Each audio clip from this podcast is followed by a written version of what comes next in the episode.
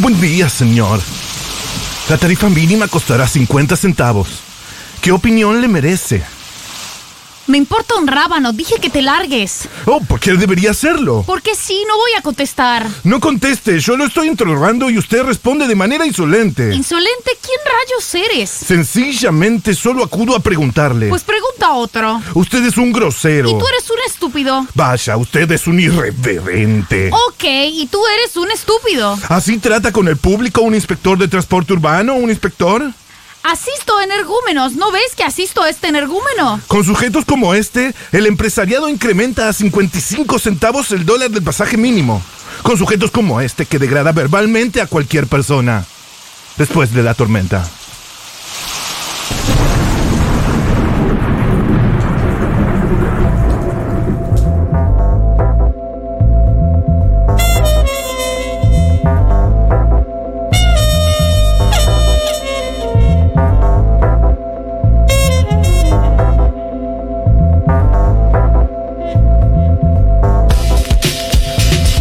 Que acaban de escuchar es un teleteatro entre atendedor de boludos en idioma neutro, Doblado. doblado por Matías Rosuchowski y María del Mar Ramón Vélez. Eh, ¿Cuánto era que estaba el, el boleto de colectivo en esa época y se estaban quejando? Había aumentado. Costará 75 centavos. Medio mexicano. Y era una noticia que costaba 75 centavos, hoy está cerca de 70. Estoy para escuchar eh, el, el doblado. Este era el original en realidad. Eh, El doblado era argentino. a ver, A ver. ¿lo tenemos? Buen día, señor. La tarifa mínima No, el- costará el 75 otro. centavos. ¿Qué opinión le merece? Me importa un rábano, dije que te largues. ¿De veras? ¿Por qué debería hacerlo? Porque sí, no voy a De contestar. acuerdo, no conteste. Yo lo estoy interrogando y usted responde de manera insolente. Insolente, ¿quién rayos eres? ¿Quién rayos eres? Sencillamente acudo a preguntarle. Pues pregunta a otro, déjame Creo que es un grosero. Y tú eres un estúpido. Vaya, es usted un irreverente. ¿Ok? Y tú eres un estúpido. Ok. ¿Así trata con el público un inspector de transporte urbano? No me desempeño como inspector. Asisto energúmenos. ¿No ves que asisto Que energúmenos? asiste energúmenos. Por Yo creo que es inspector de una línea de autobuses. Es asistidor incorrecto. de Asisto energúmenos. energúmenos. Así interactúa muy bien. Con sujetos como este, el empresariado incrementará a 75 centavos el pasaje mínimo. Con sujetos como este, que degrada verbalmente a cualquier persona. 75 centavos el mínimo. ¿Te parece bien el aumento? No importa un carajo, tomátela, te dije. ¿Así? ¿Por qué tómatela? Porque sí, no te doy bola.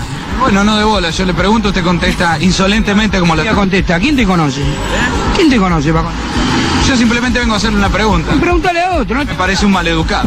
Y vos sos un boludo. Ah, bueno, me parece un maleducado. Está bien, y vos sos un boludo. ¿Así atiende a la gente por ser inspector de una línea de colectivos? Una línea de colectivo. Atiendo boludos. ¿No te das cuenta que atiendo boludos? Asisto sí, energúmenos. Bueno, me parece que es inspector de una línea de colectivos. Estás equivocado.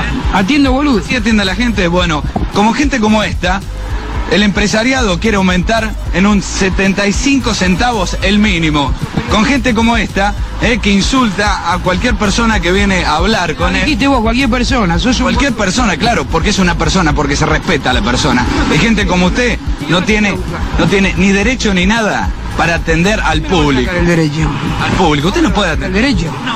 Mira, sos boludo y encima no Usted, usted mismo, usted mismo se lo va a sacar. tenés huevo. Usted mismo se lo va a sacar. Sos boludo y no tenés huevo. No atienda a la gente así, le hace mal a la Te gente. atiendo, si yo no te... Sos boludo y no tenés huevos, es espectacular el atendedor de boludo. Me encanta que en, en la confusión total el notero le termina echando la culpa al pobre inspector. Al, al- al inspector, el total. precio de valor del, Pero del- del además costo del, del pasaje. es increíble el momento en el que el inspector, no, es, es verdaderamente una pieza hermosa de la literatura, porque hay un momento en el que el inspector abandona su trabajo de inspector y le dice, no, no soy inspector, atiendo boludos. Y es como, ¿cómo puedes tener toda esa inteligencia en el momento en el que te estás puteando con alguien? Porque requiere un nivel de sofisticación. Fue brillante, ¿eh? Fue un enojo muy sofisticado. Y pensado para una entrevista televisiva Tremendo, muy punchy. en el que el- la audiencia completa el sentido cuando lo ve. ¿Entendés? Claro. O sea, claro, o sea, un nivel de, de sofisticación en medio del enojo que me parece Y impresionante. aparte, ¿por qué tan enojado con el notero? No sé. Pero es la clase de cosas que vos decís después cuando te estás duchando. Ah, esto fue lo que debí decirle. Y al chabón Se se, le ocurrió ahí, que es algo muy difícil de hacer. Para mí ya lo usaba. Sos boludo y no tenés huevos, es espectacular. Eh, ¿Por qué vamos a hablar de traducción y de idioma neutro? ¿Hoy se celebra algún an- aniversario? Eh, y sí, amigo, hoy es el día del... Ah, hoy nació Walt, Walt Disney y de ahí llegamos a la traducción. Es muy bueno ¿Cómo el es? ¿Cómo procedimiento. es? Hoy nació Walt Disney y entonces... Vamos a hablar de traducción. Lo hicimos con forceps. Pero ¿saben qué? Es, eh, es lo que queremos. Es lo que queremos, queremos hablar de doblaje. Totalmente, porque vamos a, forzar un poco la- los argumentos. Ya que las películas de Disney las vemos cuando somos muy chiquitos y en ese momento no sabemos leer, todas las películas de Disney las vimos dobladas. Todas, todas las películas de Disney. Chicos, no solo las películas de Disney. Hay algo que está mucho más cercano a nosotros. ¿Qué? Los Simpsons. Los Simpsons. Los También. Simpsons en inglés son una aberración. Una en aberración. español de España, peor. Pero boludo, vos sabés que en español de España ellos hacen los chistes y tienen los mismos memes, pero con, lo- Pero con sin la gracia. traducción de ellos. Sí. Es súper extraño. Yo, una, yo, el novio de una amiga que es español, eh, estábamos hablando de los Simpsons y ella dijo, él dijo como, ah, no, no, no vamos a tener otra vez esta discusión. Y yo le dije, ¿qué discusión? Y dijo, bueno, acá eh, son en español de España. Y yo le dije, ¿cómo?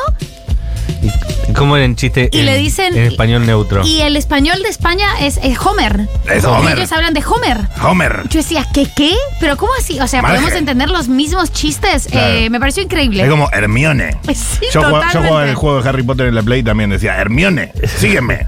sígueme". Me da miedo. Tenía 13 años. Me da miedo porque era, era yo un viejo medio pajero y era solo un traductor. Pero ¿cómo traducimos a esta le puse cuca? ¿Y- es como es cómo lo dirán? No sé cómo es en, en España, pero la gente que ve, Bueno, eh, que ha visto un- al 1140 una 66 linda 0000, apertura. eh, Que venga un español de España que vive en Argentina y que nos cuente cómo son los chistes que nosotros conocemos en español de España. Me parece un- una buena apertura. Me eh, gusta. es espectacular, pero igual la gente que está ahora y conoce distintas traducciones, porque es algo que tenemos supremamente interiorizado. No son todas las. O sea, hay películas que para mí nacieron en, en español de Palmera Records, en español neutro. Totalmente. Volver al futuro cuesta verla en inglés. No, nunca lo vi en inglés, es una aberración. Hay muy pocas películas que en Argentina estamos bastante acostumbrados a verla con subtítulos, en otros países se ve más doblada. Eh, y dijimos, si vamos a hablar de traducción, tenemos que ir a la meca de la traducción. Eh, no sé si es México o Estados Unidos el lugar donde se encuentra en este momento José Antonio Macías. José, ¿nos estás escuchando? Hola amigos, ¿cómo están? Hola, amigo. Hola. Espectacular. ¿En qué lugar eh, nos ¿Cómo estás están? eh, ¿Cómo están? escuchando? ¿En México? En México, estamos aquí en México amigos con un tormentón. Mira. Nos acaba de temblar hace como media hora, pero todo bien. Bueno, te llamamos eh, para explicarle a la gente, vos sabés por qué te llamamos, porque sos un actor de doblaje espectacular que tiene top, tope de gama, es decir, Tope de gama. cada uno de estos actores que voy a nombrar eh, cobran cachet de más de 20 millones de dólares. Y él eh, en castellano Y yo- los hace... yo no. Y José Antonio Macías los hace con su voz para personas eh, en Latinoamérica. Matt Damon, Exacto. hincha de boca además. Ajá. Chris Evans, Ryan Reynolds, Leonardo DiCaprio, eh, Ajá. Sam Rockwell, Ethan Hawke, Ryan Gosling. Ryan Gosling, que ahora está súper de moda, y eh, Heath Ledger, nada Ajá. menos. El, fi- Tremendo. el finado. Todas esas personas, si ves películas traducidas, eh, perdón, sí, dobladas al castellano, vas a encontrarlo a José Antonio Macías. La primera pregunta que te hago, José, es: ¿a cada uno le pones un, un color particular o haces un, un doblaje general que pueda aplicarse a cualquier persona? No, no, siempre es, es- siempre es con mi voz. Aquí lo único que cambia siempre, siempre, siempre es eh, la interpretación. Siempre me voy con lo que estén haciendo en la película, pero siempre, siempre es mi voz. Habrá algunas cosas que de repente hagamos, este, diferentes, como no sé si recuerdan el caso este de, de Heath Ledger, este, con el guasón que tiene un- una textura diferente, porque el actor tenía una textura diferente, pero todos los demás este, son, son iguales. La- lo que cambia, por ejemplo, es la interpretación. Si oyen a Chris Evans con el Capitán América, tiene un tono, de- un, un tono de voz diferente, como más militar, bla, bla, bla. Claro. Así lo escuchan este, en una película que acabo de hacer para, para Apple, que es este, más romántica, que es un poquito más suelto, que es como más casual, más platicado. Lo que cambia aquí, la interpretación, jamás, jamás es mi timbre con cada uno de ellos porque no, no, no, no sonaría natural. Y José, vos hiciste de DiCaprio en Titanic. Yo lo retengo. eh, de- me suena la voz parecida. Sí, sí, yo soy la, la voz de DiCaprio Bueno, en Titanic. muchas, Dios muchas mío. consultas sobre esto. Te propongo Esa que- sí es una película, se vio mucho. eh, yo, yo la doblada vi al castellano. muchísimo, muchísimo. O sea, clase que aprendí de la vida escuchándote a vos. Te propongo que escuchemos un fragmento y después Ajá. pila de preguntas tenemos. Perfecto. Estoy comprometida. Me casaré con Cal. Amo a Cal. Rose, no eres pusilánime. Eres una joven egoísta y petulante, pero. Eras un pibe, José. pero debajo de eso, eres la más maravillosa, sorprendente y hermosa chica, mujer que he conocido. Y. Jack, yo. No, déjeme tratar de explicarlo. Eres maravillosa. No soy un tonto. Sé cómo funciona el mundo. Tengo 10 dólares en el bolsillo y no tengo nada que ofrecerte y lo sé. Lo entiendo. Pero soy muy apasionado. Tú saltas, yo salto, ¿lo olvidaste? No puedo irme sin saber que vas a estar bien. Es todo lo que quiero. Pues estoy bien. Estaré bien. En verdad. ¿En serio? No lo creo. No lo creo. No entiendes que te tiene atrapada, Rose. Y vas a morir si no te liberas. Tal vez no enseguida porque eres fuerte, pero... Tarde o temprano ese fuego que amo de ti, Rose. Ese fuego te irá consumiendo. No es tu deber salvarme, Jack. Es cierto. Solo tú lo harás. Es excelente. Bravo, José. No, tremendo. Lo que hiciste fue tremendo. Si tú saltas, yo Oigan, salto, esta José. fra- tiene esta frase icónica que dice algo como ¡Soy el rey del mundo! Me voy a morir. Esto está pasando al aire. Sí, es esa frase. Es excelente, es excelente. Encima, vos la doblaste cuando todavía no, no había salido en el cine. Sí, por supuesto, por supuesto. Sí, la, la hicimos antes de que saliera. ¿Y sabías que iba a pasar lo que terminó pasando? ¿Lo intuviste? No, ¿Te no, pasa no, eso? jamás, no. No, jamás sabemos el impacto que tiene. Es como, como cuando empezamos a doblar este Pokémon, el equipo Rocket, Jaime Memes. Jamás supimos del impacto El que iba equipo a Rocket ha sido esta- derrotado otra vez. esta serie. Espectacular. La gente te, te- en un taxi, eh, eh, comprando en un supermercado, la gente identifica tu voz y le llama la sí, atención. por supuesto. Sí, por supuesto. Me pasa mucho en los Ubers, me pasa mucho, perdón el comercial, me pasa mucho en los Starbucks, me pasa Ajá. mucho este, en la calle cuando estoy comprando algo. Este, pues la gente identifica la voz. De repente ya, pues con las redes sociales nos conocen un poquito la cara, que no me, no me encanta, pues, pero, pero la gente identifica perfectamente, perfectamente la voz. La Pero ¿sabe de dónde le identifica o dice tu voz me resulta familiar como quien ve una cara Sí. conocida? Exactamente, sí, justamente eso dicen, es como, tú eres la voz de algo porque me suena muchísimo, tu voz haces este doblaje, sales en tele, le digo, sí, pues de repente hacemos doblaje, ah, sí, es que la reconozco porque me, me, me, me, me, me, me". Espectacular que te pase eso también, porque aparte hay algo medio de misterio, es como los, ahora ya no pasa tanto, pero antes los conductores de radio, los locutores, solían tener eso, ¿no? Que sus rostros no eran Sí, tan justo. conocidos, pero sus voces sí. Claro, pero ahora con las redes sociales en donde ya te toman la foto, en donde suben su- subimos historias, porque ya ahora tengo las redes sociales un poquito más activas, entonces ya la gente me ve ahí haciendo cosas, me ubica y ya pues es, es un poco más fácil que, que nos identifiquen, no somos según yo pues como tan famosos de la cara que eso me da muchísimo gusto para que no estén luego ahí como persiguiéndome porque eso no me no me encantaría pues, pero pero y no y no no la gente. La gente la verdad es que siempre que me pare me pide una fotografía o me pide un audio la verdad es que lo hago con todo gusto pero vivir esta esta cosa de tener a los periodistas atrás de ti no no no podría no podría con eso José Antonio Macías, eh, actor y director de doblaje, locutor que ha doblado grandes éxitos internacionales, mundiales. Eh, ¿Cuál fue para vos, no sé, tu mejor línea que hayas dicho en un doblaje de toda tu carrera? O si tenés por lo menos un top 3 que, va- que vos digas, esta es icónica por su repercusión, por mi performance y por cómo se terminó escuchando.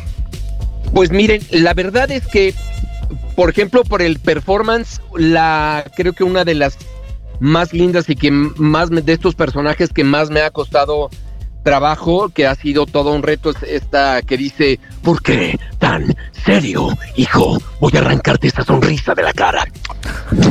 Es terrible, Heath Ledger Estoy, haciendo de estoy choca. muy emocionada.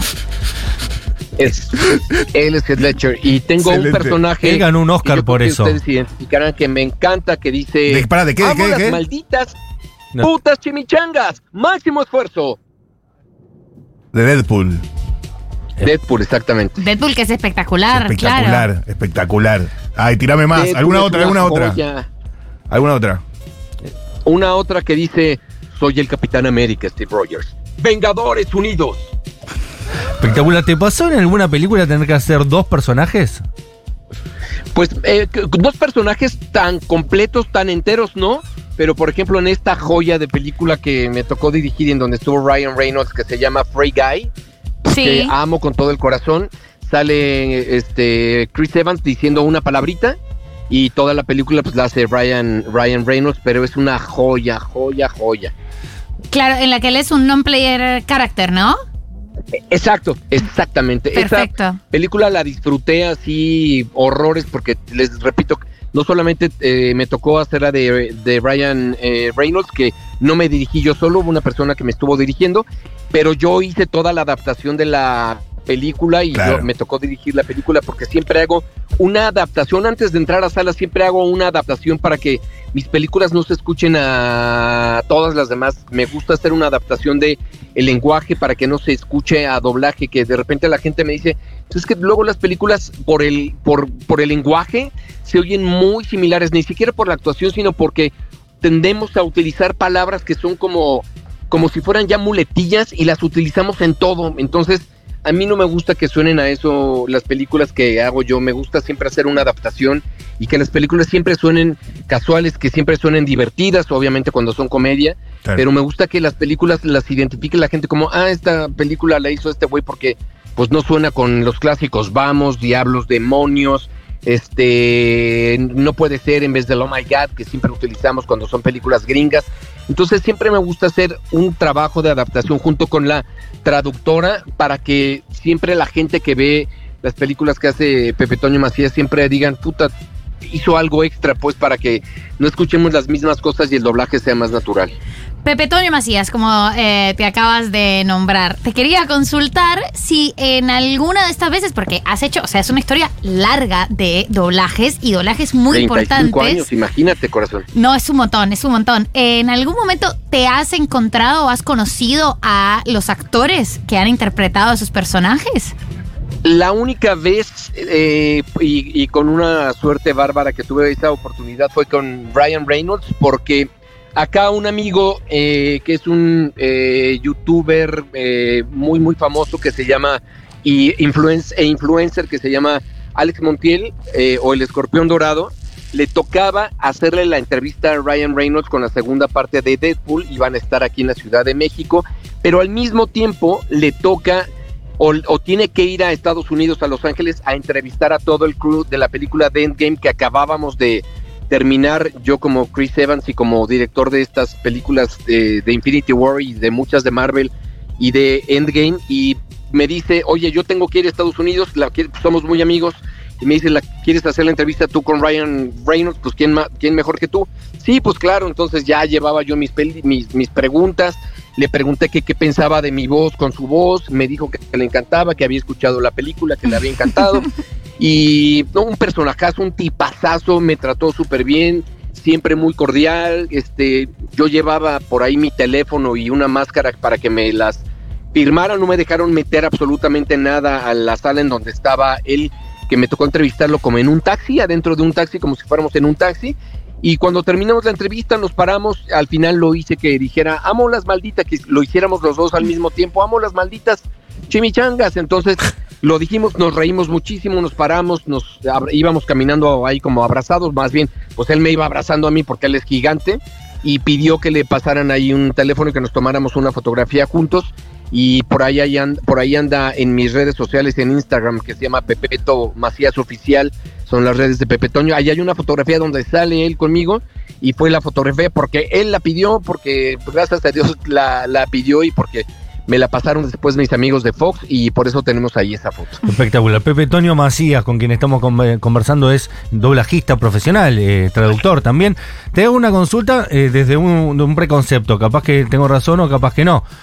Lo más difícil es hacer el chiste que tiene sentido en inglés, en castellano y que sea universal para toda América Latina.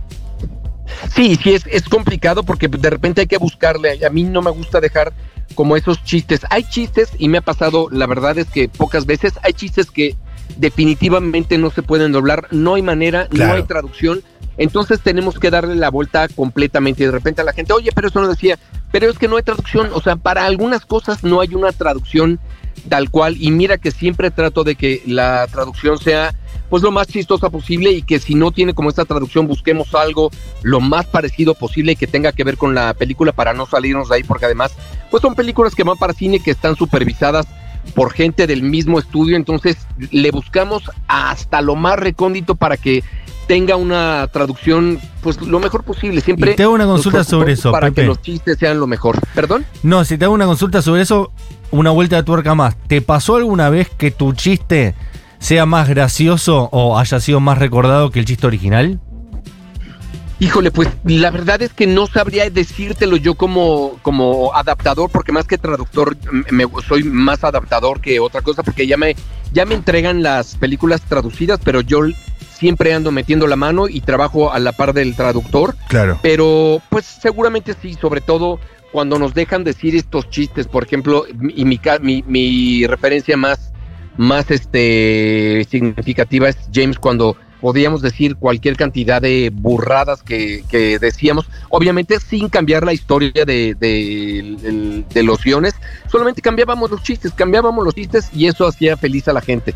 Por ejemplo, en Deadpool 2 hay una parte en donde dice, este, hay una referencia que le dice al mismo actor que dobla a Thanos, que le dice Thanos, ¿no? Y yo le puse putanos, ¿no? Este, esa traducción Es fue bueno. así, me, la gente me dijo, no mames, ¿de dónde sacaste esa estupidez? Es linda, José. buenísima". Te banco.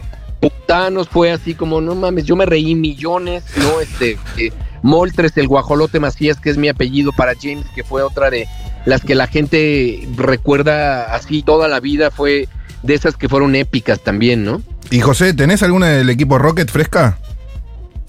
Eh, una del equipo Rocket es- te dice, y extender nuestro reino hasta Argentina. Soy Jaime Memes, rítanse ahora, prepárense para luchar. Ahí, madre Naborita. Espectacular. Eh, nuestra Te amo, eh, José. productora Agustina Fernández Maldonado, mientras está escuchando la entrevista, dice: Decime que es el actor de ¿Dónde están las rubias? Sí, yo soy Stephanie Wilson, que diría algo como, ah, sí, pues tu mamá era tan vieja que te mamantaba con leche en polvo, fíjate. Es espectacular porque en Argentina, no sé, Excelente. eh, en México y en otros lugares de América Latina, ¿Dónde están las rubias? Es una película mega de culto. Es un peliculón. Siempre que- Exacto. Sí, sí, sí, Oye, sí. aquí es que aquí en México la vemos un día sí y otro también, y, y el otro día tres veces. Me Ah, encanta. O sea, la también. pasan- También. Todos los días, y hay días que la pasan tres o cuatro veces en el día. Espectacular. Y, y son esas cosas que no tienen mucho sentido, porque vos decís, sí, está bien, es una buena película de comedia, pero no es la mejor película de comedia. Sin embargo, se ha convertido en una película de esas que eh, si estás haciendo zapping, la La dejas. dejas. Sí, la dejas, exacto, justamente. A mí me pasa siempre que si estoy viendo eh, eh, películas y la, y la escucho en español, la dejo para ver un ratito. A lo mejor no la, no la veo completa porque me la sé de memoria, pero la parte que más disfrute cuando alcanzo a ver esta parte que dice Guantanamera, Guajira, Guantanamera. Puta, la amo, la amo. ¿Qué pasó, bro? ¿Qué está pasando aquí? Espectacular. Eh, José, Pepe, Toño, eh, Macías, te presento a Ariel Abadi, que lo tenemos acá con nosotros, que es un colega tuyo. No sé si se conocen, si si alguna vez hablaron. Claro. Sí, Sí, sí, claro. es un privilegio saludar a este genio del doblaje. Este, Muchas gracias, amigo. Alguien tan talentoso como frondosa y luminosa es su trayectoria artística en, en su calidad de actor de doblaje. Un fenómeno, un fenómeno. Muchas gracias. Objeto amigos. de toda no, mi pues, admiración. ¿Qué dice? ¿Cómo le va, Pepe gracias. del alma? Gracias, amigo, muchísimas gracias. Yo siempre pienso que, que lejos de, de todo eso, yo creo que lo que nos hace importantes es que amamos nuestro trabajo y lo hacemos con tanto gusto que eso se ve reflejado en los comentarios de la gente y siempre pienso que, que cuando hago una película la voy a hacer con todo el corazón y sobre todo, ¿saben qué?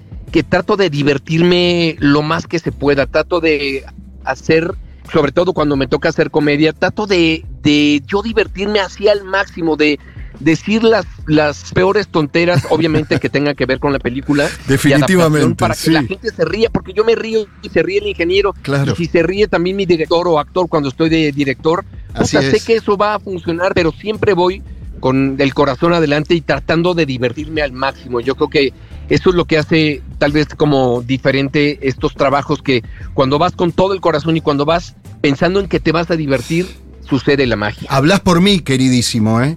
Porque estamos en un- en, mismo sentir, en una misma sintonía. Si yo tuviera que definir cómo, cómo vivo mi tarea, la llamo tarea, para mí es juego, siempre es juego. Exacto. No podría decir nada diferente de lo que acabas de compartirnos, por cierto.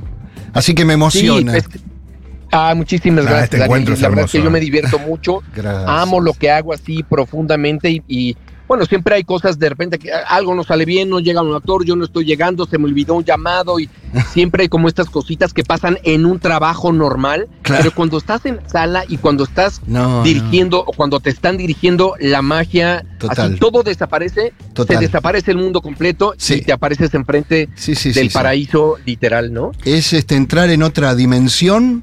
Sí, y, exacto. Y, y a, y a tono con toda la, la magia que se genera alrededor de eso, este, simplemente sumergirte en, en- en esa misma magia y dejarte atravesar por todo lo que, lo que nunca deja de emocionarnos, de desafiarnos lúdicamente. Eh, ¿Qué más se puede pedir? Y encima nos pagan, hermano. Exacto, exactamente, hermanito. Es, una, es una verdadera bendición porque como dices tú, yo tampoco lo, lo llamaría un trabajo, es más bien como, como, puta, voy a divertirme y eso hace que te levantes. Y cuando voy a una convención, siempre les digo a los chavos, siempre busquen un trabajo que haga que se levanten felices y Sí. decir, puta, voy a hacer esto, Sí, no sí, un trabajo, sino hoy voy a ir a construir una casa, hoy Claro. voy a ir a resolver un doblar caso, esta hoy voy a ir a, salvar a una persona, hoy voy a ir a curar a alguien, es como te levantas todos los días Sí. como locomotora y Sí, vamos sí, a hacer lo que tenemos que hacer, porque a lo mejor no es divertido, pero es algo que te apasiona. Claro. Y si algo te apasiona, estás del otro lado. claro. E- e- Es decir, yo siempre, con toda humildad, ¿no? Con toda humildad, eh, soy cara, tan cara dura que, que hasta hago docencia con esto. Fíjate qué cara dura que soy. Eh, eh, y una cosa que procuro inculcarle a la gente, este, a la que trato de transmitirle alguna que otra enseñanza que uno a lo largo de tanto tiempo ha recogido, ¿no? Yo les digo, ustedes ante todo tienen que ser profesionales. Y ser profesional y serlo con, con seriedad irreductible en lo nuestro significa, ante todo, eh, no traicionar el principio de divertirse. Es decir, abrazar ese principio. Uno tiene, Exacto. ser profesional es, esto también eh, atañe a otras disciplinas, a otros rubros. Aquí tengo gente profesional maravillosa que seguramente se hará eco de lo Bueno, que estoy. muchas gracias. Pero por favor. Faltaba más. digo, el, el asunto es así. Eh, ser profesional es que yo deje de lado una cantidad de cosas que podrían llegar a afectar mi tarea, la, la responsabilidad que tengo frente a un micrófono. Ponele, Claro. antes de llegar al lugar de laburo tuve una pelotera en casa. O estoy con mucha ansiedad porque espero los resultados de unos estudios médicos que me hice. Yo, Claro. yo- yo tra- estoy transponiendo la puerta del estudio y como me gusta decir siempre a mí, en estos casos lo planteo en, en tales términos, en una suerte de percha imaginaria dejo colgados mis problemas personales ahí en la puertita del estudio y paso a asumir como profesional la primera de todas las responsabilidades que, que- que- que me competen en, en cuanto a lo que debo hacer. Y esa Claro. responsabilidad es divertirme, no hacer que me divierto. Porque si vos haces que te divertís, Se nota en el resultado. final. los hilos No se la rápidamente y se cae todo. Entonces yo tengo que Claro. consagrar el principio de divertirme y, esto lo tengo que encarar con, una seriedad absoluta porque se trata de que me determine a hacerlo más allá de una cantidad de problemas personales que, son los que tal vez llegué ese día al estudio. Divertirme de verdad. ¿Por qué? Porque lo nuestro, y aquí y Pepe seguramente habrá de confirmarlo, lo nuestro es Claro. Es, hay un principio que es la regla de oro en la actuación, aplicada en el doblaje o en cualquier otro campo de la actuación. Y ese principio reza lo siguiente, si yo me divierto, divierto, si yo me Claro. emociono, emociono.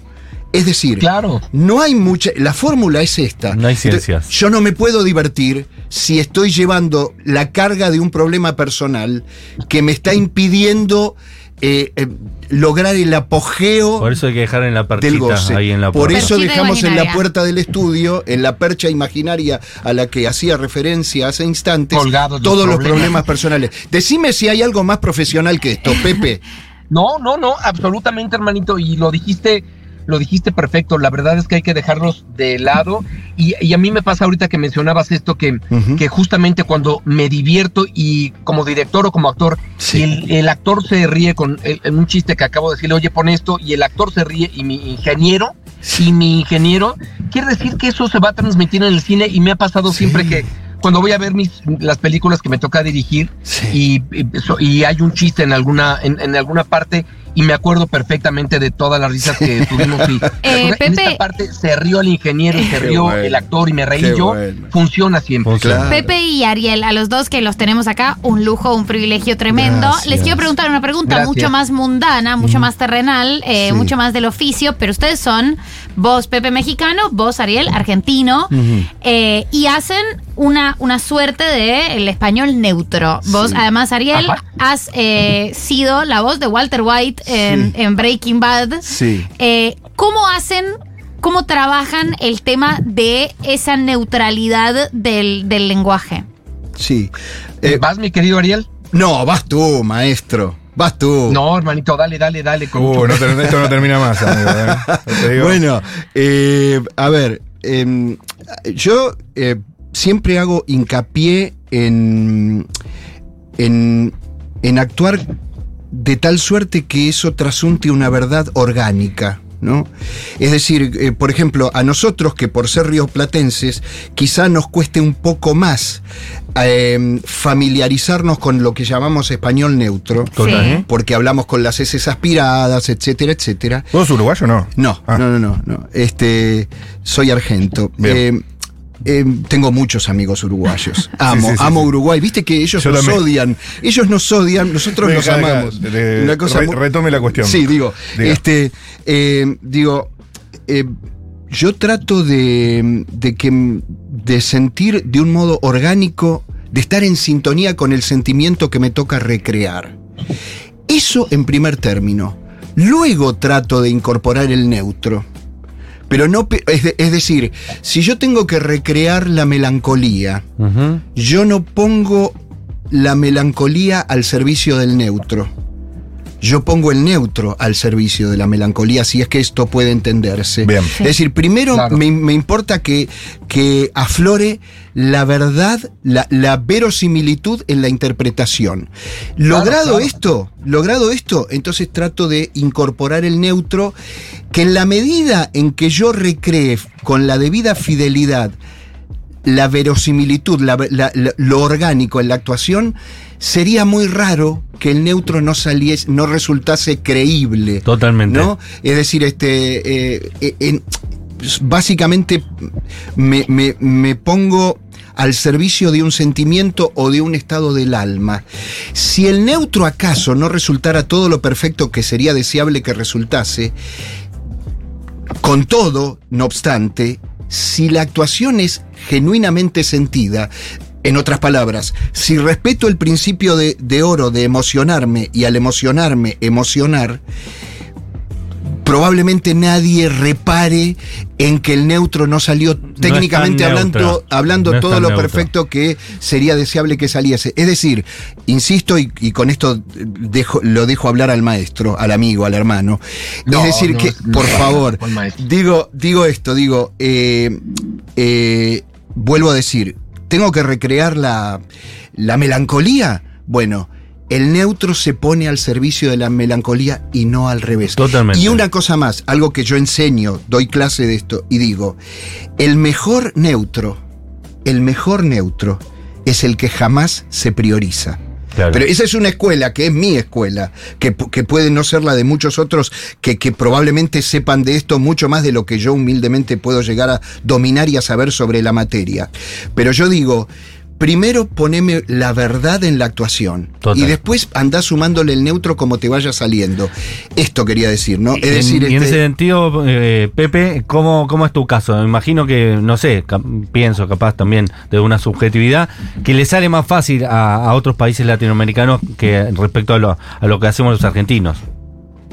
Claro, mira, lo que pasa es que aquí habría que ver, yo, yo la verdad es que de repente esta onda de la neutralidad es muy subjetiva porque siempre he pensado que pues para ustedes nosotros cantamos también, ¿no? Para los colombianos nosotros cantamos también, porque siempre se ha dicho, ¿no? Que los mexicanos somos como los más neutros, ¿no? Y eso yo creo que viene este, de historia porque pues a lo mejor nosotros empezamos como a hacer un poco más de doblaje por nuestra cercanía con Estados Unidos, ¿no? Entonces, total. a la hora de exportar toda esta industria, ¿no? A Centro y Sudamérica, pues fue como un ejemplo y se fueron acostumbrando un poco como a el acento de los mexicanos, pero si yo te pregunto, pues me vas a decir, pues tú también cantas, ¿no? O sea, Claro, también me ha sí. cantado. Cuando hago cosas de publicidad para otros países, también me dicen, es que se escucha un poquito, porque aquí sí, en publicidad, pues no, na- nada, na- nada que ver, ¿no? Cuando quieren neutralidad, sí hay que buscarla un poco más. Y siempre me guían un poquito, ¿no? Para tratar de no llegar a este eh, acento eh, mexicano y que no se escuche en la publicidad. Pero creo que si yo les pregunto a ustedes, si les pregunto a mis hermanos colombianos, si les pregunto a mis hermanos salvadoreños, a los guatemaltecos, a quien tú me digas, me van a decir, ustedes también cantan. Lo que pasa es que están más acostumbrados a oírnos a nosotros que nosotros a ustedes, o nosotros a nuestros hermanos colombianos, o nosotros a nuestros hermanos venezolanos. Entonces, el chiste es como quitar este, esta sensación de que estás hablando en argentino o de que estás hablando en colombiano, ¿no? Es, es más como un poco de historia, pero, pero creo que es muy subjetivo porque, pues para nosotros, ustedes tie- tienen un acento, ¿no? Entonces, no sé ustedes cómo recrearían un A mí, acento ¿sabes qué me pasa, Pepe? muchas- Me pasa Ajá. que cuando veo una película doblada al castellano, eh, en la que aparece un argentino y de repente hay que acentuar que es argentino, me parece que parece un italiano, no parece un argentino. Como que empieza a hablar, tipo como, como si fuera un ¿Pero qué te italiano. está pasando? ¿No? Claro, ¿no? Mira un tanguero. Dejate de joder, chabón. Pero no sé si es que está buscado así, si es que se aplica, che, hay que hacer un argentino, dale un cantito argentino. ¿Cómo es esa parte?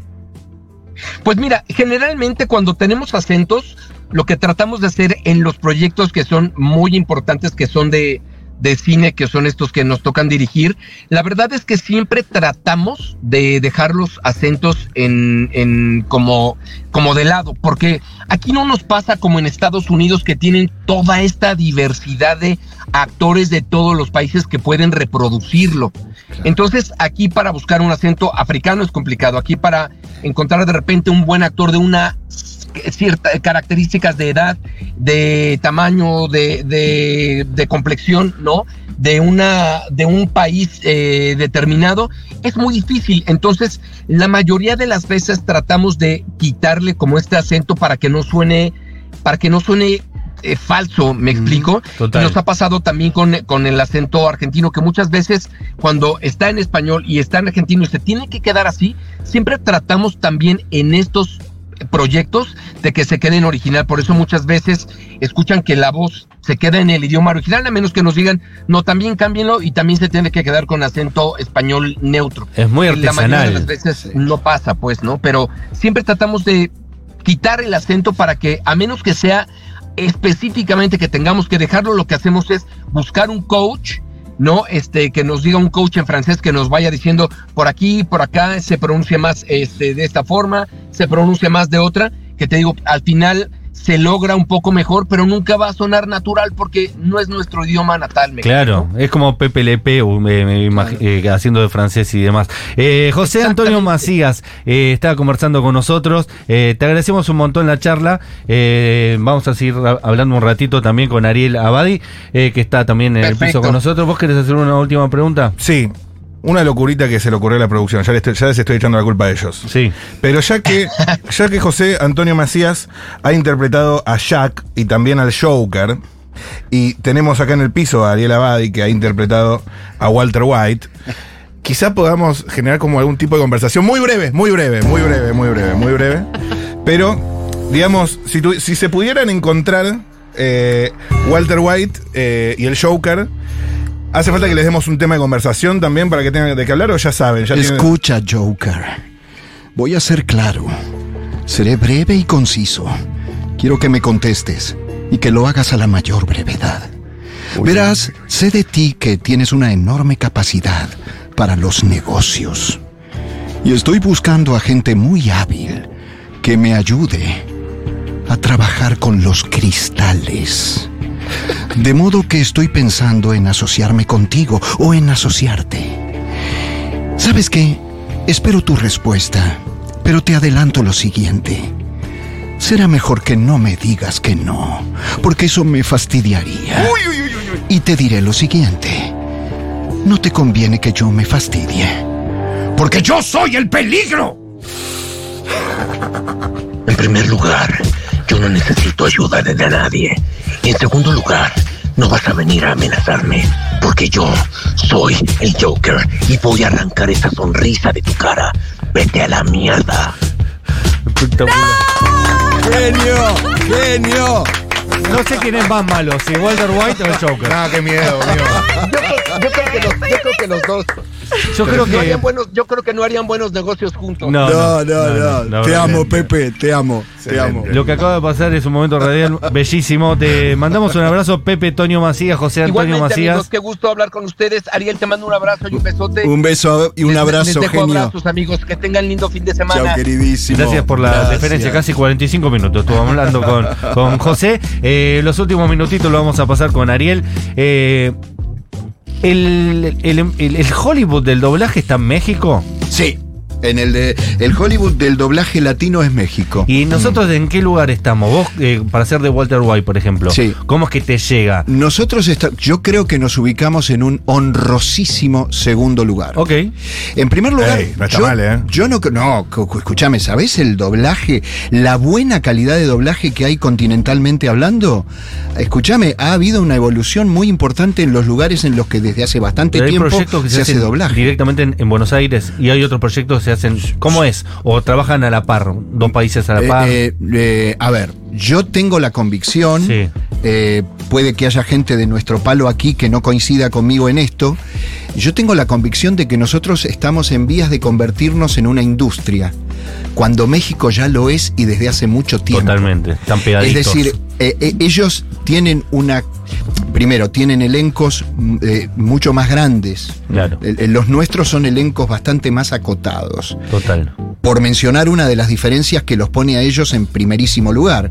Este, ¿Qué más te puedo decir? Tienen lo que llamamos adaptadores. Es decir, no es solo tener la traducción hecha, la- la- la- que un traductor te, te- te- te ponga en tu idioma lo que tenés que interpretar cubriendo a un personaje en el doblaje.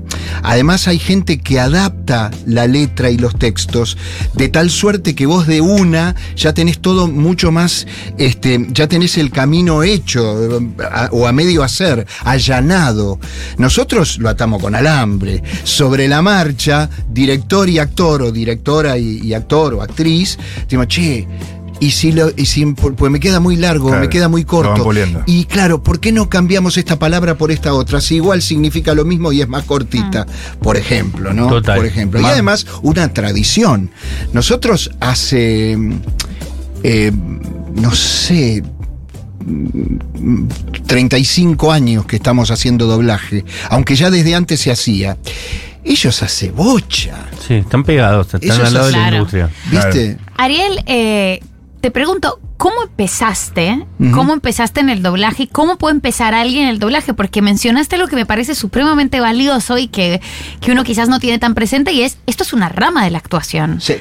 sí. ¿Cómo es eh, el inicio de tu carrera y cómo podemos convocar a, a personas como que, que- que quieran doblar? ¿Cómo se aprende? Mira, cuando gente se me acerca preguntándome lo que acabas de, de- de consultarme, ¿no? Esto sobre lo que acabas de, de consultarme, lo primero que yo, yo le, le repregunto, le, le digo, momentito, ¿estás haciendo teatro? ¿Estás haciendo algún curso de teatro?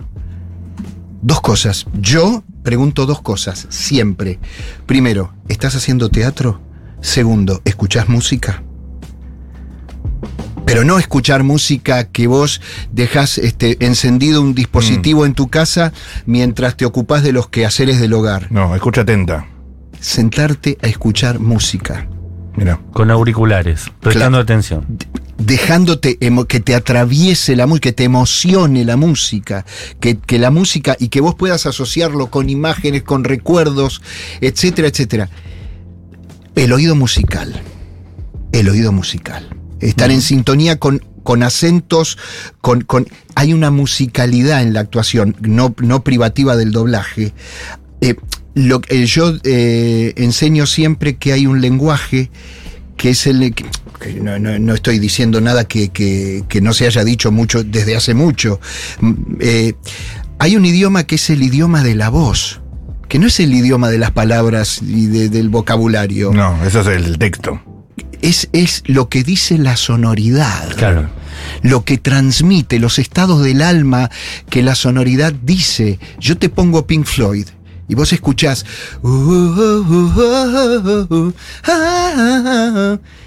Y eso, hecho como lo hace. este, eh, bueno, lo, lo que ha hecho Pink Floyd eh, ha sido maravilloso. Eso ah, te pone la piel de gallina. Y vos decís, bueno, ¿qué dijo? No dijo nada. No. Pero dijo todo. Entonces, la voz tiene una historia para contar, tiene una historia que contar. Digo, eh, eh, Pero em- ya, el em- chico ya escucha música, ya Sí. hizo su cursito de Sí, sí, actuación o está avanzado en ello. Sí. ¿A dónde acude si Bueno. quiere ser doblajista? Ahí está la cosa. Cuando yo me inicié, hace más de 30 años, la situación era muy diferente de, de como lo es hoy. Total. Hoy el auge, hay un auge tremendo, hay mucho interés, muchas ganas, y algo que le jugó en contra a la Argentina respecto del doblaje en tanto industria ha sido la pandemia. Mira. Porque cuando veníamos creciendo, eh, eh, pero de una manera exponencial muy fuerte, muy, muy impresionante, eh, se cortó naturalmente en esa circunstancia el- el- lo que ya se había tornado en hábito, que era que la gente interesada en esto concurriese a los estudios para ver actuar a los profesionales Claro. y se familiarizara con una dinámica de laburo, de laburo barra juego. Entonces, recién ahora estamos volviendo a las grabaciones presenciales. En general, seguimos haciéndolo mayormente desde casa. Ahora grabamos caseramente, pero también volvemos a los estudios.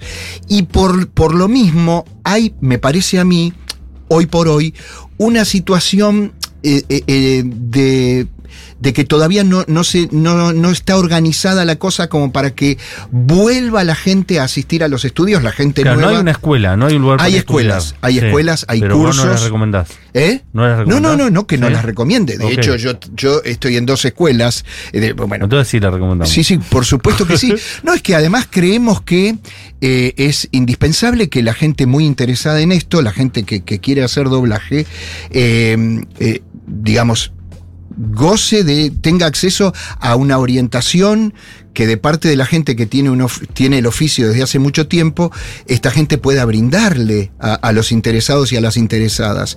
Está muy bien, bueno, ¿qué pasos tengo que dar? Eh, lo vuelvo a decir, primero, estás estudiando teatro, escuchás música, eh, eh, sos capaz de decir un estado del alma con tonos, con matices, con la voz, sos capaz de decir melancolía con la voz, eh, eh, sos capaz de... eh, bueno, hay diferentes ejercicios que eh, aprovechamos en las escuelas para estimular a cada estudiante a que, a, que, a que se atreva a hacerlo, ¿no? Es decir, por ejemplo, una cosa que con la que a mí me encanta jugar es Eso. Jugar. Esa es la Vamos- palabra. vamos con eso. Manda fruta, le digo. Quiero que mande fruta. Lo, lo que se llama los gramelots. Vos. Sa- Sarasa, Sarasa. ¿Cómo llaman los amarillitos?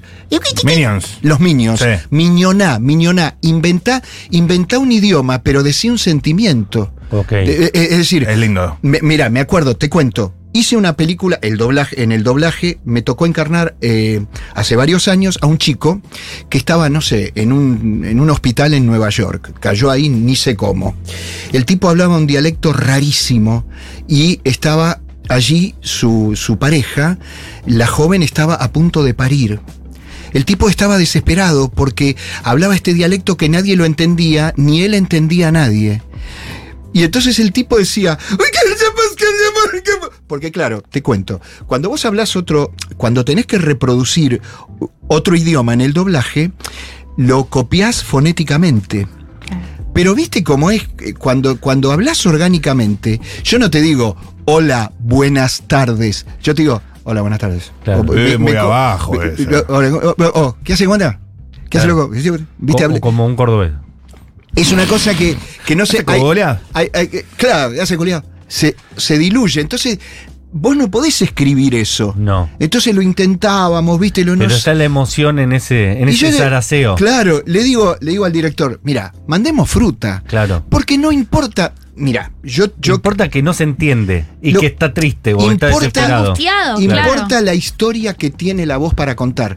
Yo que gracias a Dios es- existe, ha existido Shakespeare. Gracias, gracias a Dios existe, tenemos Hamlet. Gracias a Dios hay texto para el arte dramático. Y qué textos que tenemos, Dios mío, qué bendición, qué maravilla. Ahora, dicho esto, si vos me preguntás a mí, yo te, te diría que en el arte dramático casi siempre el texto es un pretexto. Claro. Porque nunca importa lo que yo diga, sino cómo lo haga. Si yo te digo, yo tengo la frase para decir, qué contento estoy de estar acá. La frase es esa, pero yo puedo decir, qué contento estoy de estar acá. Mm. Poniendo cara de culo. Claramente lo que estoy haciendo es decir todo lo contrario, de la- ir en dirección absolutamente al revés de lo que De la lo que está escrito. de lo que está escrito. Es un lindo juego. Entonces, cuando me tocó hacer esto, Sí. no, no nos salía a escribir eso fonéticamente. Tenía esos ensucies orgánicos de la, de la verdad de cuando actúas orgánicamente, Total. ¿viste? Entonces Mm. digo, mira. Vamos a mandar frutas y no importa lo que decimos, lo que importa es cómo lo decimos. Y me acuerdo que el tipo estaba, pobre, el pibito, pusi- bajaron la camilla al nivel del piso con la, con la parturienta, se le llama así, ¿no? Sí. Bueno, entonces venían los médicos y él trataba de hablar con los médicos y el tipo lloraba. Decía, "Oye, que se me canse porque llevo que se me canse". Ay, no. Oye, se me canse, no llegamos, gracias, compañero, que se me- Era- polaco. eh. Ponele, no sabemos qué era. Lo importante Lo era importante es que estaba desesperado. que la voz contara una historia. Es espectacular. Eh, es Ariel Abadi con quien estamos conversando. Eh, pienso que en la política a veces eh, eso no, no se tiene tan en cuenta. Que si- le importa más a la gente qué es lo que tiene para decir que cómo lo dice. Sí. Y que capaz que el gran mérito de Milei era que expresaba emociones Sí. con la palabra más allá de las cosas que decía. Me temo que eh, en eso radicó buena parte de su éxito, si no todo. Eh, sobre esto que decís, Sí. hace poco eh, entrevistamos a Mauricio Cartún, me recordó mucho lo que dijiste. Genio. Y le preguntamos sobre lo enredado de, o sea, como cómo se veían sus obras en otros países. Y él dijo, no importa, hasta yo me invento palabras a veces. Hay palabras que no, eh, que me las invento claro. porque va- me, me parece que tiene que ver con la sonoridad Claro. y no importa. No, Y me, me pareció impresionante que también lo dijeras y que mencionaras la, la importancia de el teatro en el doblaje. total, total, porque. Mira, te cuento una anécdota. Eh, no sé cuánto tiempo tenemos, trataré de Ya hacerlo. nada, así que lo Mirá, más cortito Se posible. nos escurren los segundos. Con esto, con esto cierro. Dale. Eh, em, ah, em, ay, no me acuerdo el nombre del actor que hizo a Jesse Pinkman. Eh, Aaron Paul. Aaron Paul. Sí. Lo- yo tengo ente- entendido que lo primero que él hace después de Breaking Bad era poner la, la- la voz para un dibujito Sí, animado. sí, eh, Bojack sí, Bojack Horseman. Horseman. Bueno, el tipo, que yo sepa, así me la contaron, lo entrevistan sobre su experiencia en ese proyecto. El tipo dijo, la verdad, yo creí que era ponerme frente al micrófono y tirar letra. y no. El compromiso... Tuvo que aprender otro oficio. Es decir, la voz en tanto prolongación del cuerpo, vos no podés. eh, no, vos- cuando vos escuchás un audio bien, interpretado, Total. que te transmite cosas y te moviliza, ¿sabes por qué es eso? Porque eso no está separado del cuerpo y del alma. Es, es- o sea, ahí está todo, toda la persona, todo el ser integralmente comprometido. La voz no sale con esa verdad orgánica que es deseable que, que se escuche cada vez que se actúa con compromiso, sino está la emoción, el cuerpo, eh, eh, los músculos, todo tu ser metido en eso. El, el el desafío interpretativo que tuvo este gran actor haciendo eh, ese dibujo animado no fue dif- diferente ni un ápice respecto de lo que tuvo que hacer para Breaking Bad. Totalmente. Y encima le mataste a la, a la, a la- a la novia. Terrible. Sos Qué un hijo, de hijo de puta. ¡Qué hijo de Pero aparte, se la mataste bien Se la ¿no? morir. Bien, de- Terrible. bien de forro. De hecho, creo que es la primera actitud de forro forro que Sí, tiene sí, sí. Walter White. A partir de esa muerte, Sí, sí, sí. eh, cambia su personalidad. Sí, señor. ¿No? Acordamos. Acordamos. Acordamos. Eh, le agradezco un montón, eh, Ariel Abadi, por haber pasado por después de la tormenta, por habernos enseñado, habernos introducido en un mundo que consumimos pero desconocemos.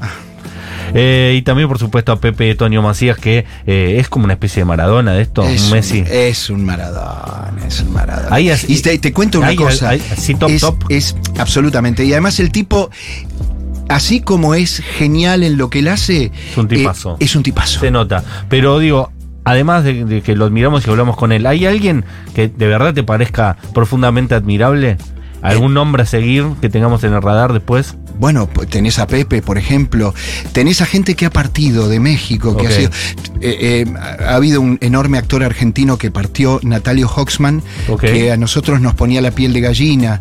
Eh, hay, hay. Hay- y, hay y ha- genios. y tenemos en ciernes gente que, que, que está Hay que a- pulirlo un poquito. a esto Sí. de lograr esa, esa admiración propia de, de ídolos únicos. eh, eh, como, como Pepe, ponele. Espectacular. Te agradecemos un montón. haber- que Yo a ustedes venido. por este momento muy gratísimo. Muchísimas gracias, querida gente. ¿eh? Son hermosos. Eh, Hermosa.